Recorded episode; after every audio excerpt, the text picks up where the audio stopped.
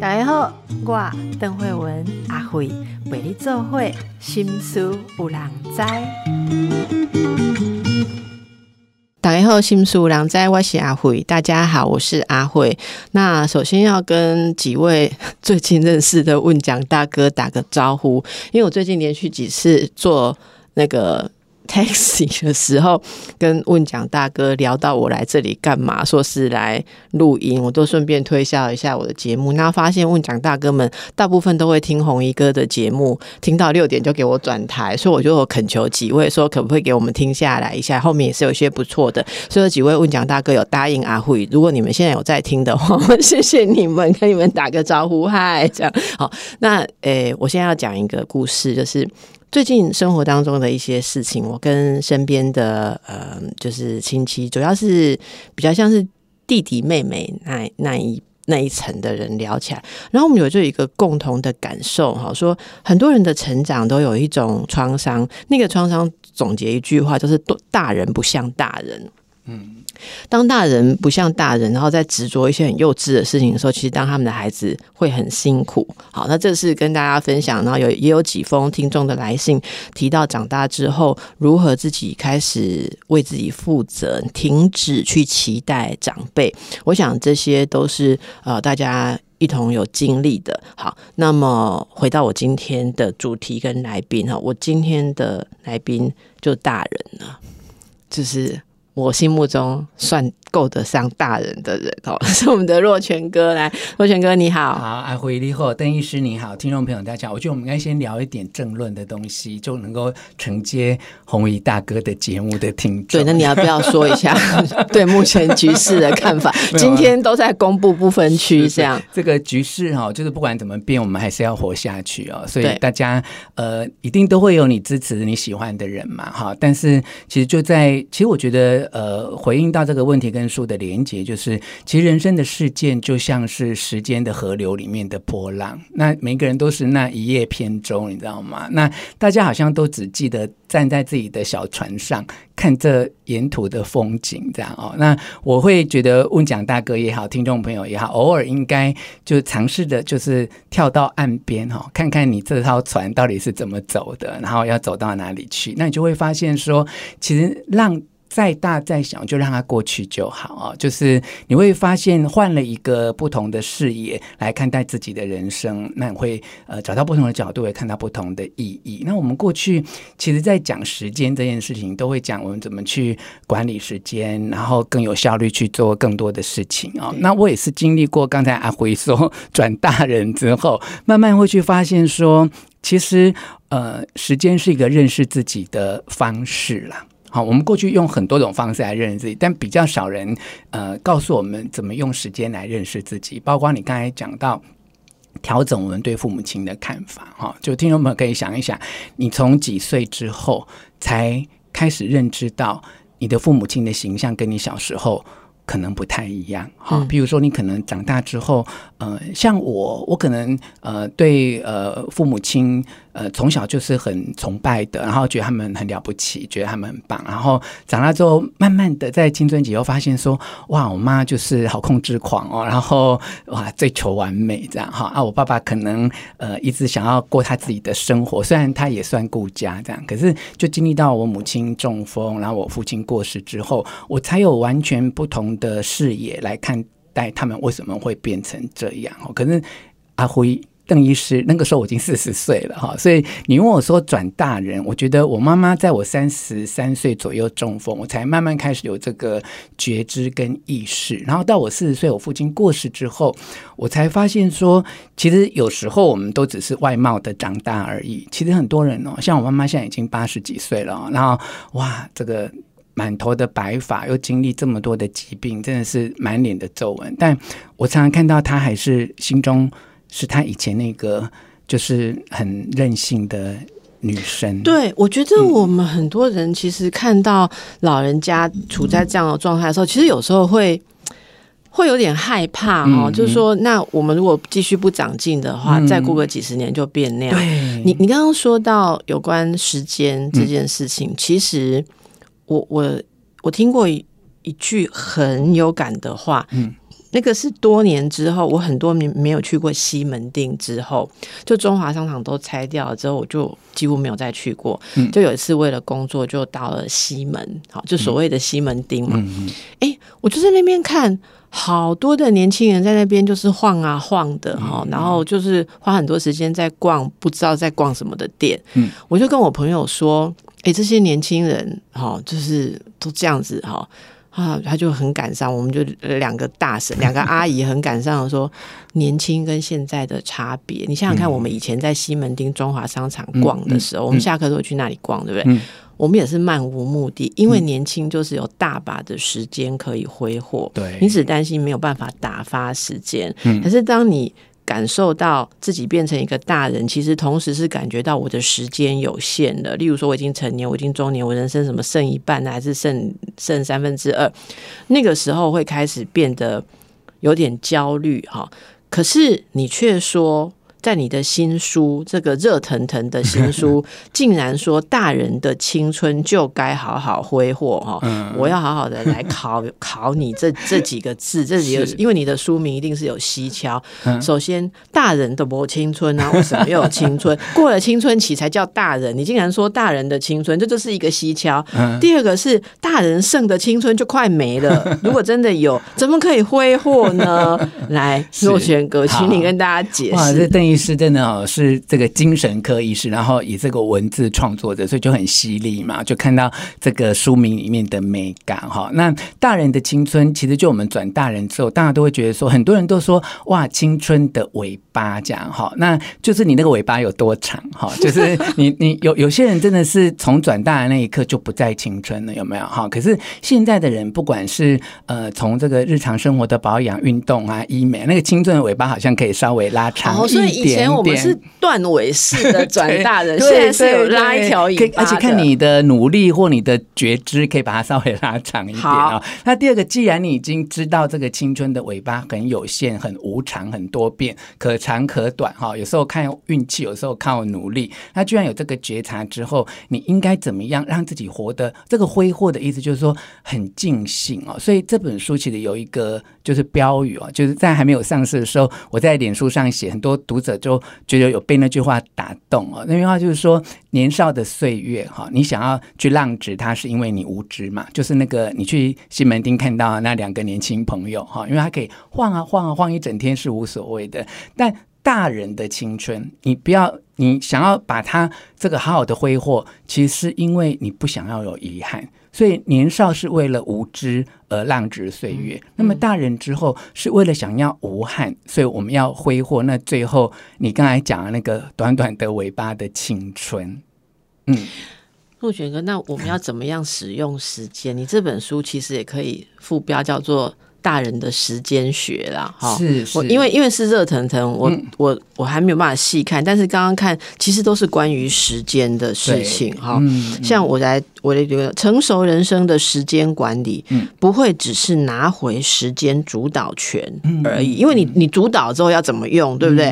更重要的是借由管理时间的过程，引导自己告别受害者的念头，进而成为生命的主人。嗯嗯嗯，所以管理时间也可以管好到连受害者的念头都可以处理。嗯嗯嗯。因为我觉得时间就是一条河流嘛。那我在呃二十几岁到三十岁，因为那时候都在外商公司上班，那时候他会让你上很多时间管理的课。而且我告诉你，我待的那几家外商公司，就是你如果想要晋升成主管，然后就几年之后你想要当部门经理啊或什么，你那几堂课如果没有上完或上的绩效不是很好，他都会列入这个考级。所以我当年很认真上时间管理的课。对不起，那到底都学些什么？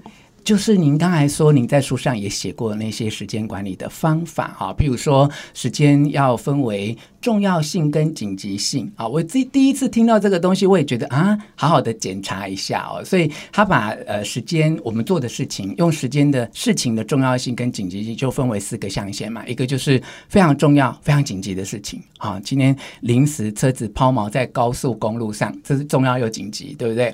啊，另外一种呢是重要但不紧急的事情，譬如就像你来上节目，哎，因为我们时间都讲好了，很重要，对不对？那你如果规划好，不要迟到就不紧急。你如果汽车没有做立常的每半年一次的那个定期保养的话，这个定期保养是重要的事，对不对？但是你不去做定期保养，它抛锚在路上就变成紧急的事啊。对，所以他就会告诉我们说，你的时间就要。因为这个事情的轻重缓急，很多人都是去处理紧急性的事情。可是，在时间管理那种课程的技术上面，就告诉你说，你每天要去思考什么事情对你是重要。那另外还有两个象限哦，一个象限叫做不重要但很紧急啊，通常都是别人来要求你啦。就像你突然间接到电话，然后叫你处理那个处理那个，那个对自己其实不一定是那么重要的事情，但是因为别人来要求你嘛，拜托你嘛，就很紧急啊。譬如说，哎，某个节目的来宾突然不能来，那有人打电话给我说：“吴大哥，你可不可以来救火一下？” 某个来宾突然不能来，有时候可以这样啊，刚那个好 列入那个救援名单，对不对？我们昨天才发生这种事情，随时可以 call 我，真的，因为我来你这里蛮近，真的，真的好，这个这个就是。这就是紧急，可是对我来说，其实可能没有很重要。但其实我书上有写说，这个东西是你怎么去诠释它，对不对？我如果顾念我跟邓医师的友谊，那这个对我来来说本来不重要的事情，话就变很重要啊！哈，就是你真的就是人生会有第四象限的事情，叫做不重要而不紧急，对啊，划手机啊，看别人去 IG 吃，做脸应该蛮重要吧？亲爱的，这对于这种劳累的女生是很重要。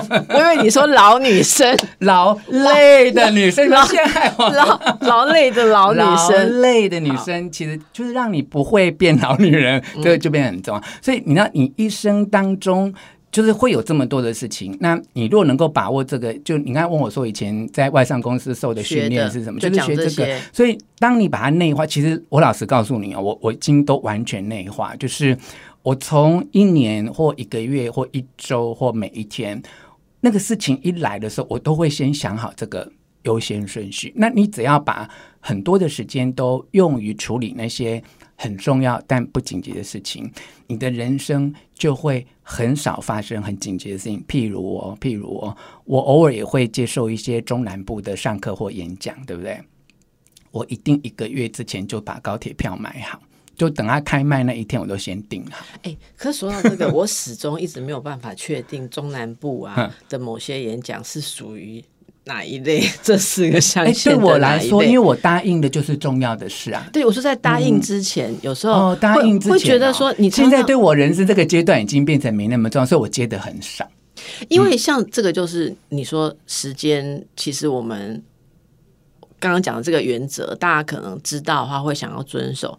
可是我我刚刚稍微看一下，你要告诉大家，就是说，你对于什么是重要的事情，其实随着你的智慧跟成熟，你开始有更怎么讲，更贴近你的生命的判断方式。对我为什么会问那个问题，就是。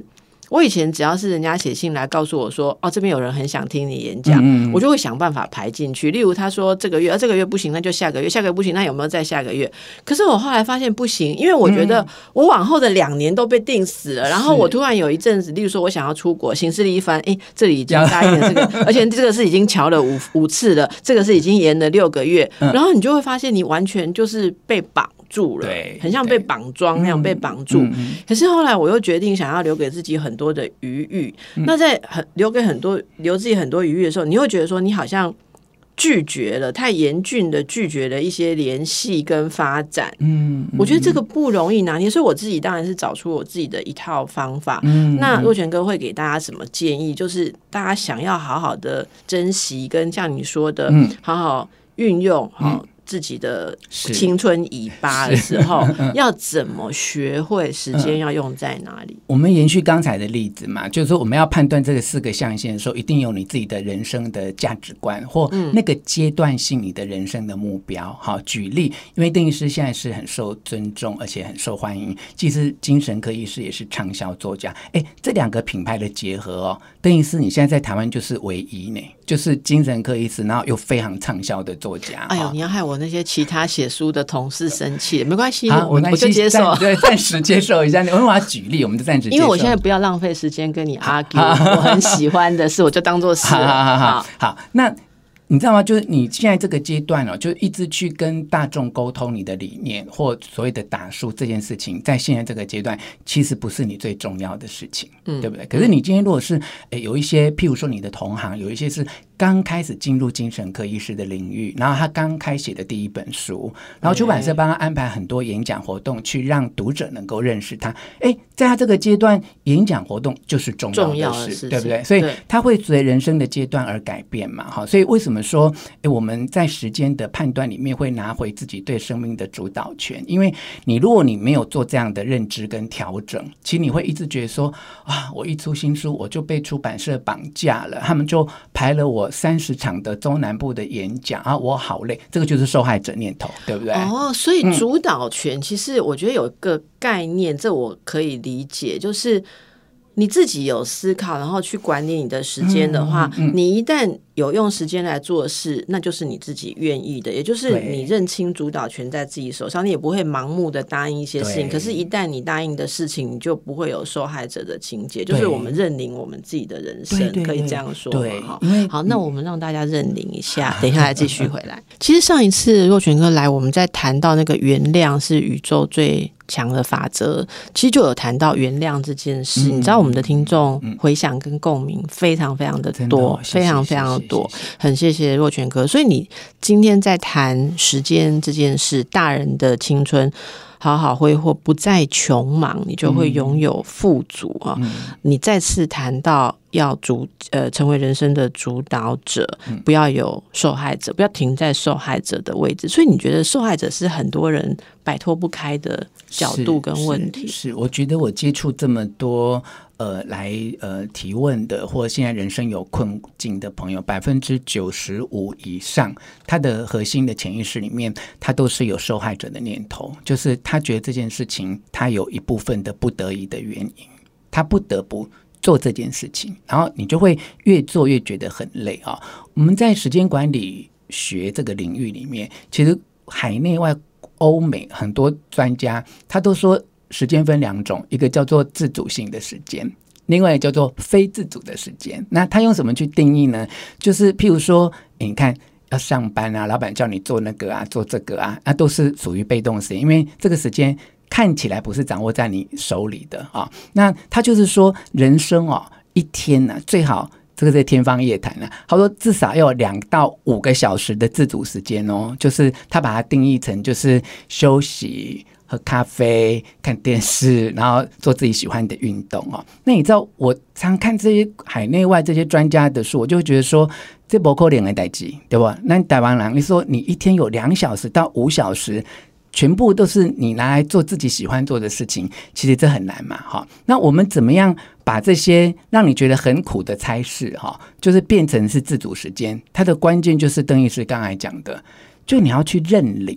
好，譬如说，我现在有一个角色是家庭照顾者，对不对？对。那其实我自己很不喜欢去医院啊，我很怕去医院，我很怕看，我从小就这样。可是我就必须要陪我妈妈去门诊去等候去看医师。那这些东西在经典传统的时间管理学，它都叫做非自主，非自主，因为我是不得已的。对我妈如果没有生病，我也不要这样啊。如果我的手足兄弟姐妹愿意来带，我也不用啊。这些都是算是非自主时间。可是有一天我就领悟了。就是我如果把它认为说，这本来就是我应该做的，然后做完这件事情，我自己也很有收获，我也觉得很开心，那它就变成自主时间了。对对，那我就因为这样的转念哦，然后我就觉得哦，原来这个时间是我本来就是在我自己自主的运用的范围里面，那我就觉得我没有那些抱怨，没有那些压力，就是你刚才讲的，我也就。好像又一次解脱了一个受害者的念头。您刚刚提到的，因为是担任家庭照顾者，我觉得这个其实又特别的困难。嗯，还想再请您多跟大家讲一下，因为你刚刚在讲的时候，我脑子脑子里面转过的一些念头，首先是，哎，那像我在上班，像我现在每天傍晚就进来电台嘛，哈，呃，你要说。这是算自主时间还是非自主时间呢？传统来讲会说这是我的上班时间，然后我即使那一天像今天，其实昨天睡眠不足，我今天有点很想睡觉，但我不能不来嘛，哈，因为这是排好的时间。可是我我觉得很，我这样刚刚你在讲，我有点惊讶，是说。我我我从什么时候开始就看得很开？我都认为上班是属于自主时间的，因为是我自己要这个工作的啊。那跟大家分享是说，因为我其实是在三十八、三十七岁的时候，三十七岁我就觉得在传统的医院医师的工作太不自主了。嗯，就是我会被。强迫用很多我其实不那么赞同的方式去工作，嗯，比方那个时候我一个门诊可能要看五十几个病人，然后三小时四小时就要看完，不然你就会 delay 到后面的事情，所以我就要跟病人很快速的聊，然后病人还在讲话都还没讲完，我就开药都开好了，然后开好了之后他讲的话，其实你只是想要。安外印为让他可以据点，可以愿意拿药单出去，所以我就很觉得很痛苦。然后我觉得我不能做心理治疗，不能做心理会谈，所以那个时候我的想法就是，那我就辞掉我的工作，我想办法去做我要做的事情。可是事实上，我那时候做这个决定的时候，我周围很多的同学都很惊吓，就是为我惊吓。他说：“大家要挤进医学中心都挤不进去，你为什么会在这里蹲的好好的？你要？”出缺就是你要你要跳出去。我说我那时候的感觉就是我在这里太没有自主性了。可是我要说的是，我很开心，我那个时候有这样子勇气。但是我知道听众朋友一定会说，那是因为你手上没有太多的贷款要付，孩子要养或什么，你才敢做这样的决定。很多人其实是仍然觉得他。非自主或无法自主，是被现实所逼。还有照顾者，那如果您跟母亲感情好，会觉得值得，那也许你愿意把这个当成是你自己想要照顾。但有很多人。我其实收到很很多信，都是什么从小他是父母最不重视的孩子，然后现在父母却落在他身上，因为父母把资源都栽培哥哥姐姐弟弟妹妹，他们都跑远远的事业成功，那就是他最不被爱的那一个留下来在扛，这很常见。那这时候，我觉得，我觉得听众朋友一定会更想要问问你，问我们说，那我的人生整个就非自主啊，要转成非受害者，还有没有一些就是？除了你有一天转念 之外，他们可以做什么让自己不再那么样的痛苦？觉得其实我觉得这样的人生很痛苦，因为你觉得每一分每一秒都是被偷走的。嗯，其实转念它需要智慧。好，也需要时间。好啊，如果我们暂时还没有这个智慧跟这个时间，好，以我做照顾者的经验来说，就那你能不能在你这个付出这个过程当中，去呃看到你有没有什么收获、学习跟成长？这样，那我因为。就是已经照顾我妈妈二十六年嘛，我应该在前面三年到，其实刚开始的时候因为很忙，她刚中风倒下瘫痪，没有行动能力，然后要看医生，要复健，要针灸，就一天排满了这些行程的时候，我当然也觉得我好像变成一个机器人，很疲累这样。但是在这个过程当中，我慢慢就是那时候领悟到一件事情哦，就是其实，在照顾这些长辈，好，我我可能是台湾很早讲那句话的人，就是。照顾长辈就是在照顾未来的自己，因为我在他身上看到。我老了或哪一天变成这样的时候，好，我会成为一个怎么样的被照顾者？好，那我不能够选择别人要怎么对待我，但是我可以选择我怎么去应应这些人生跟生命的变化。那当我在很辛苦付出的过程当中，有一部分的脑子或觉知去看到自己的改变，好，这个改变很可能叫做成长或学习的东西。那这个转念的时间跟智慧，它会慢慢出现哦，它会。发现你其实不是一直在掏空自己而已，有另外一个东西从另外一个付出的流程，好像回到你身上来。那邓医师刚才讲那个，其实很多人也问我同样的问题哦，就是为什么从小最不重视、最不受栽培的儿女，到最后会回到父母亲身边？从意识层面来说，就是因为你没有远走高飞嘛，你没有更好的前途去。振翅，对不对？飞翔哦。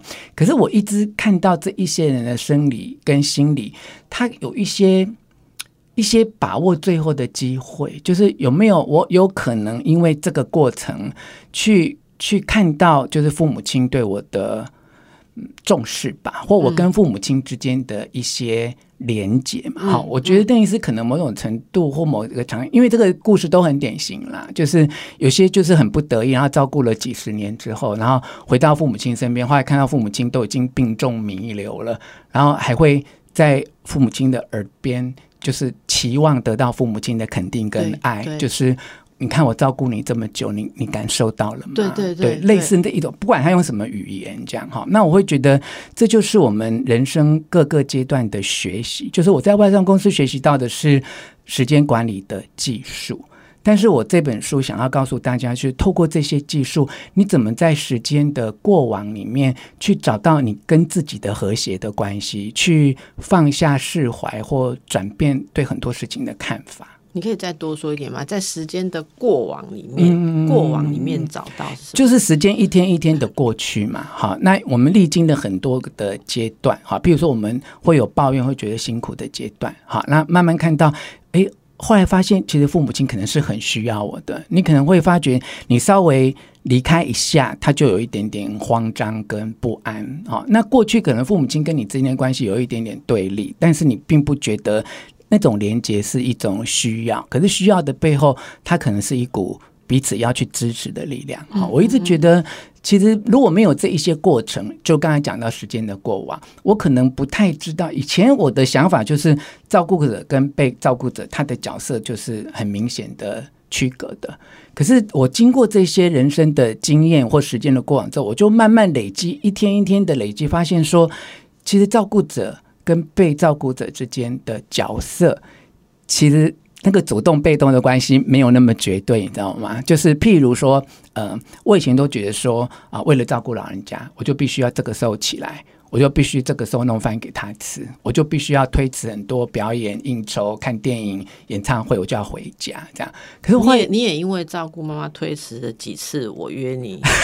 来或者是什么？有有有一段时间，就是你那些时间要做复健，我记得。对对对，那其实后来在这个过程中发现说，其实我不是因为我要扮扮演这个角色，那我可能我的生活是。是不正常的。我可能因为有很多的活动，我可能早出晚归，我可能没有三餐吃饭，我可能没有那个家庭的责任感，我可能很容易在人生某一个志得意满的过程当中去放飞自我。哈，搞不好我会有很多不好的习性，意思就是肥类，就是去呼一路呀。还是因为你没有机会去呼一路，你每天要回去顾妈妈。对对对，然后就在顾久了之后，就发现说。哎呦，好家在！我如果没有这样的责任，我可能早就回瑞奇啊。所以我是觉得说，这个东西其实不是别人强迫你去思考的，而是你后来在这一些经验里面，我刚才讲到说，去思考你有没有自己改变了什么，或你学习到什么，或在这个经验当中，你觉得你也你也在成长。然后成长过程当中，我就会发现说，我也不能说我就是照顾者嘛，就是被照顾者。好，譬如说他在行动那么不方便，他在生生。病那么严重，甚至他都没有力气的时候，他会问我说：“啊，你有家不？你有家爸不？”类似像这样。那我觉得他也用他的方式在照顾我啊。虽然他不是给我那一种大家觉得说哇财富啊，或给我什么事业上的帮助，可是就是在他那么微弱、那么虚弱的时候，一个嘘寒问暖的关心说。阿里无家不哈，而我告诉邓医师哦，其实那种照顾者的三餐根本就没有办法正常。可是当他很虚弱问你说阿里无家不的时候，其实你是觉得你被你被支持到了，你被同理到，你觉得全世界外面病房外面亲亲友那么多人，谁会 care 你吃饱了没有？可是就是你眼前这一个残弱的病人，他那么虚弱的时候，他对你唯一的关心就是阿里无家不。那我就觉得我也我有被照顾到啊，所以照顾者跟被照顾者的关系，随着这个时间的推演，你就慢慢的成熟跟理解啊。所以回应到刚才邓医师说，其实大人也不是某一天突然变大的了。我觉得就像我，我也觉得死亡也不是那一天变死的，变死掉。我觉得我们就一直在往那个地方。接近，慢慢的推进。对对，在那那个地方，嗯，看到自己角色的变化。也就是说，成熟可能是一个慢慢，很像。就像葡萄酒那个成熟、那个酝酿是慢慢慢慢，所以大家如果刚刚说听到，我知道大家我因为我大家可以预期大家会写什么问题来，因为我们之前都会看到那个若泉哥已经有做了非常棒的回应，我觉得就是说你也不用觉得自己。马上就要有那种智慧，或者去责备自己，而是可以慢慢慢慢的去累积。但是可能你要往对的方向。好，那我们刚刚在讲的这个，如果现在才进来的听众朋友，这是新书，叫做《大人的青春就该好好挥霍》。不再穷忙，拥有富足。好，那说到这个富足，其实有些人会只看这个副标，因为富足的书比较好卖呢。我觉得你在观点，你就是书里面有一个观点是说，时间与金钱的关系，并非绝对数字可以衡量，而是主观的感受然哈。那我觉得这个蛮有趣，因为很多人注意到时间，其实是觉得。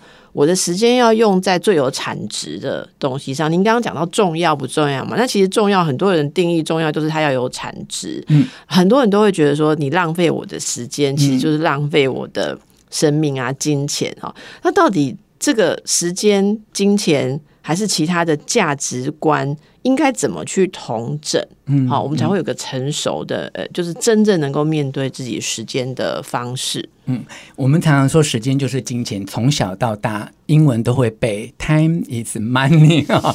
但是慢慢在这个长大的过程当中，呃，譬如说举个小故事，就是说我慢慢学会用金钱换时间，哈。那对我来说，以前是时间换金钱，对，你知道吗？就是我们用时间去赚钱嘛。可是等到我们忙不过来的时候，就觉得说，哎，我如果雇个人来帮助我 share 某些工作，这不就是用金钱去换时间吗？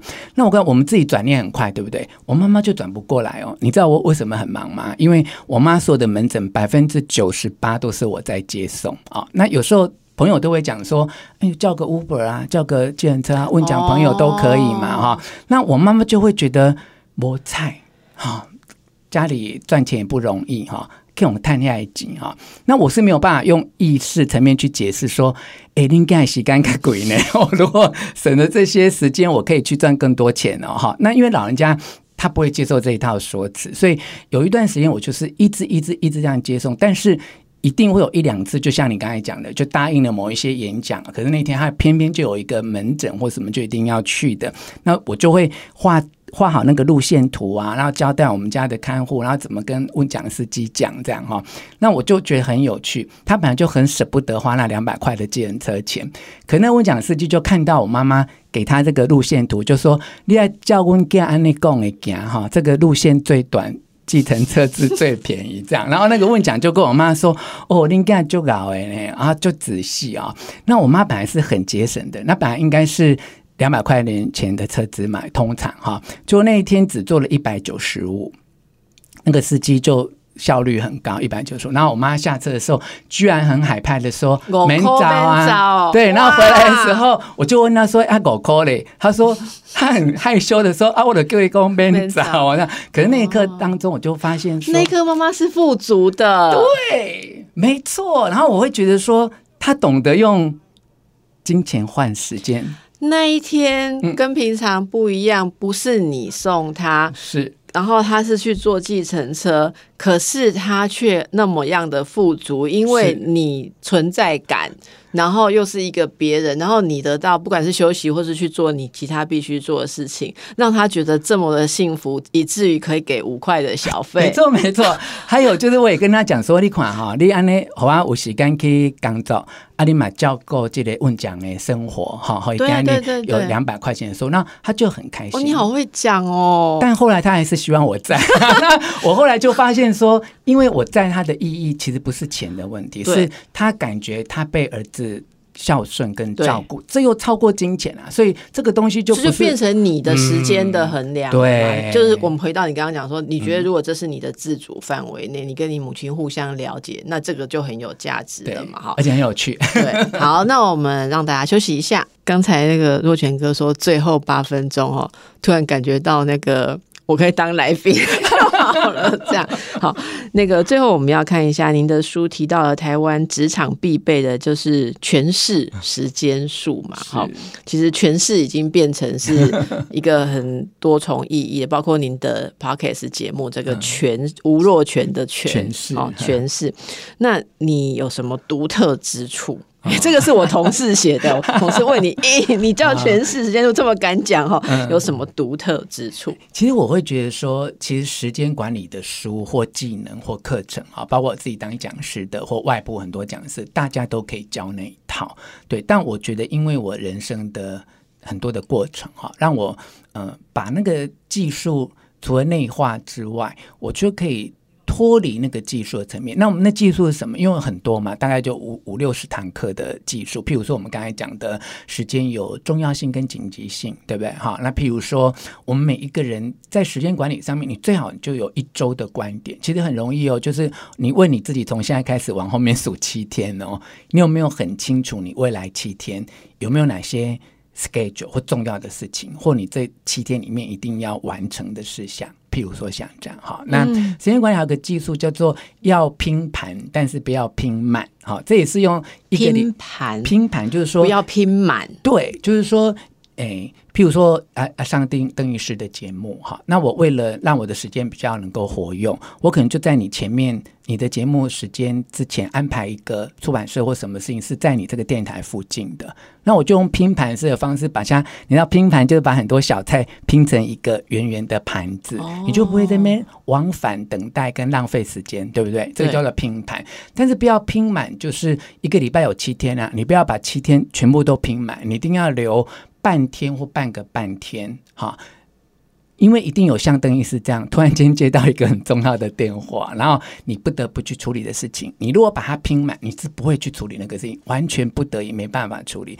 但是你如果有拼盘，但是不拼满，就是有留半天或一天的空隙去做这个突然间发生，但是它确实很重要的事情的时候，你就会一直觉得你在时间里面是有余裕的。你是你要你要把那个非自主或非主动的时间变成。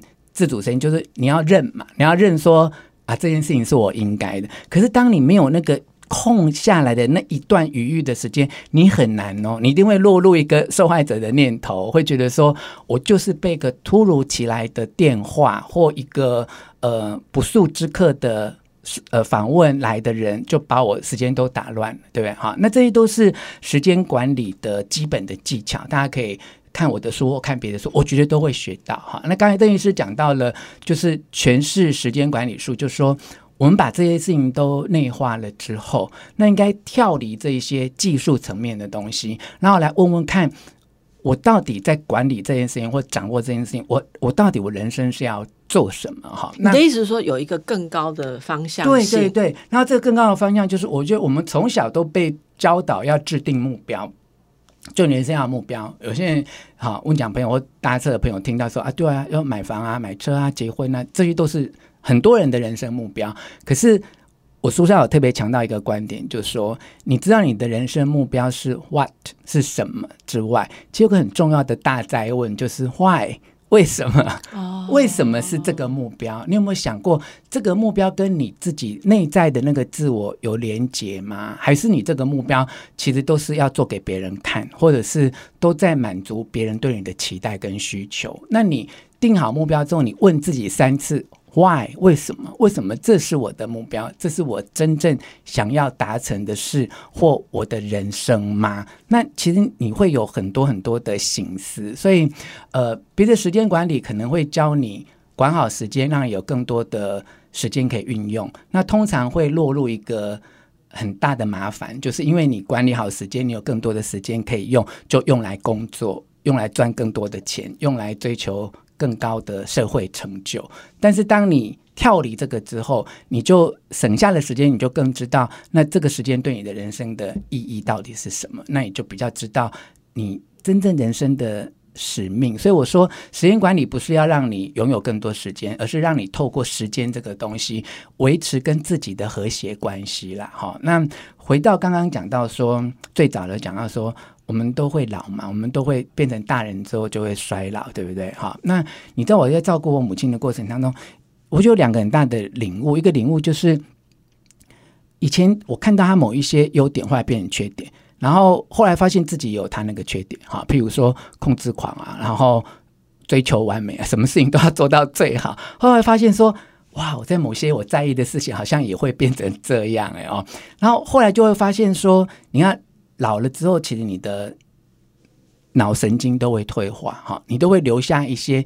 然后老狼应该行，对不对？好，就在我母亲看到她跟小孩子一样的反应跟个性，但是我会有一个很惊讶、很惊悚的发现呢，就是留在留在他留在他脑然后脑神经里面的这些行为的反射动作，其实都跟他童年的恐惧有关呢。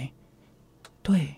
他现在的害怕、执着，他现在的很多他放不下的东西，其实都跟他以前的恐惧有关。所以老狼不是跟他醒，你知道吗？因为小孩子的天真，小孩子没有执念呢，小孩子没有受他以前的影响，说他现在一定要这样。可是老人家后来那个因他醒的那个因他醒，他是累积很多他以前的执念，才会变他现在这个样子。所以我我我在时间的河流里面，慢慢觉得。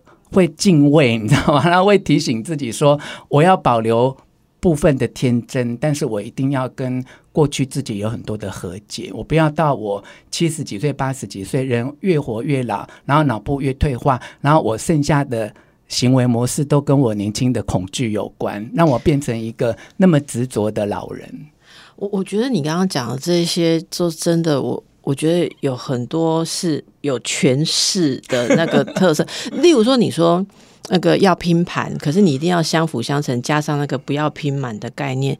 因为我认识很多人哦，几乎是强迫症的。要把自己的时间做高效率的管理，然后他们会很自豪说：“你们一天只能排三个月，我可以排八个月。”就是哦，地点也会管理，然后他会很仔细的，连转捷运是什么线可以省三分钟，他也会在那边。然后，可是你会发现，这些人空出来。的时间，他就是拿来再去挑战，很像近视世界纪录，谁可以排进最多的事情？我觉得他精神是不轻松的。那最后讲到你说的那个例子，在最后三十秒跟大家分享一个事情。坦白讲哦，我们家有位长辈，他到现在呢，食物过期都还很难丢掉。然后我每次就会说：“你为什么这食物已经过期了，还舍不得丢掉？”他就会说：“你要知道，我小时候很怕饿，因为我们家很穷，常常不知道下一餐的。”饭在哪里？我说你现在已经不是在那个时候了，你还要吃过期的食物，对不对？但是，所以就是你刚刚讲的，小时候对饥饿的跟没有食物的恐惧，真的会一直留到年纪很大的时候。所以，我们就祝福所有的大人，好不好？好好的享受你们的青春，希望大家尾巴都能够照得很很照顾的很漂亮。好，谢谢若泉哥来跟我们分享诠释观点，拜拜。谢谢，拜拜。